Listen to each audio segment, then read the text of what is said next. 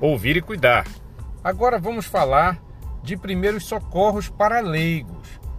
Vamos dar as orientações passo a passo como deve ser feita essa abordagem e a efetivação dessa massagem cardíaca. Os leigos precisam ser muito bem treinados por profissionais habilitados. Ora, na parada cardiorrespiratória cerebral, quem sofre uma parada dessas e recebe animação cardíaca imediata pode dobrar e até triplicar a chance de sobrevivência. Vou citar alguns passos para esse atendimento por leigos. Primeiro passo: reconhecer a parada cardiorrespiratória cerebral e chamar ajuda.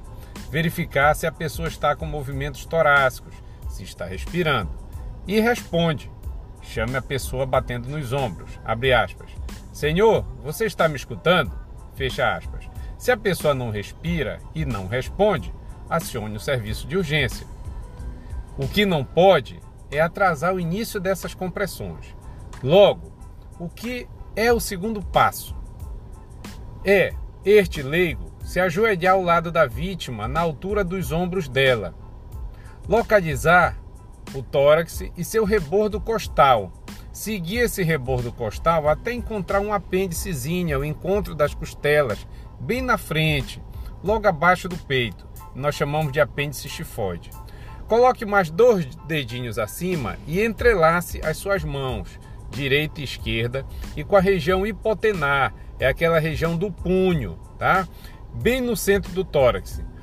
Fique de joelhos, mantenha os braços estendidos, Tá? E com esses dedos entrelaçados, colocando essa mão uma sobre a outra, apoiando no centro do peito.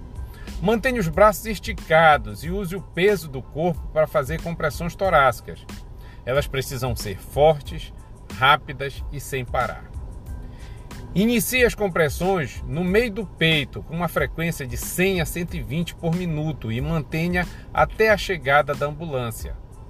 Eu vou abrir aqui um parênteses socorro prestado por pessoa leiga sem treinamento de suporte básico de vida. Essa orientação que aqui dou é para leigos. Logo, pense bem.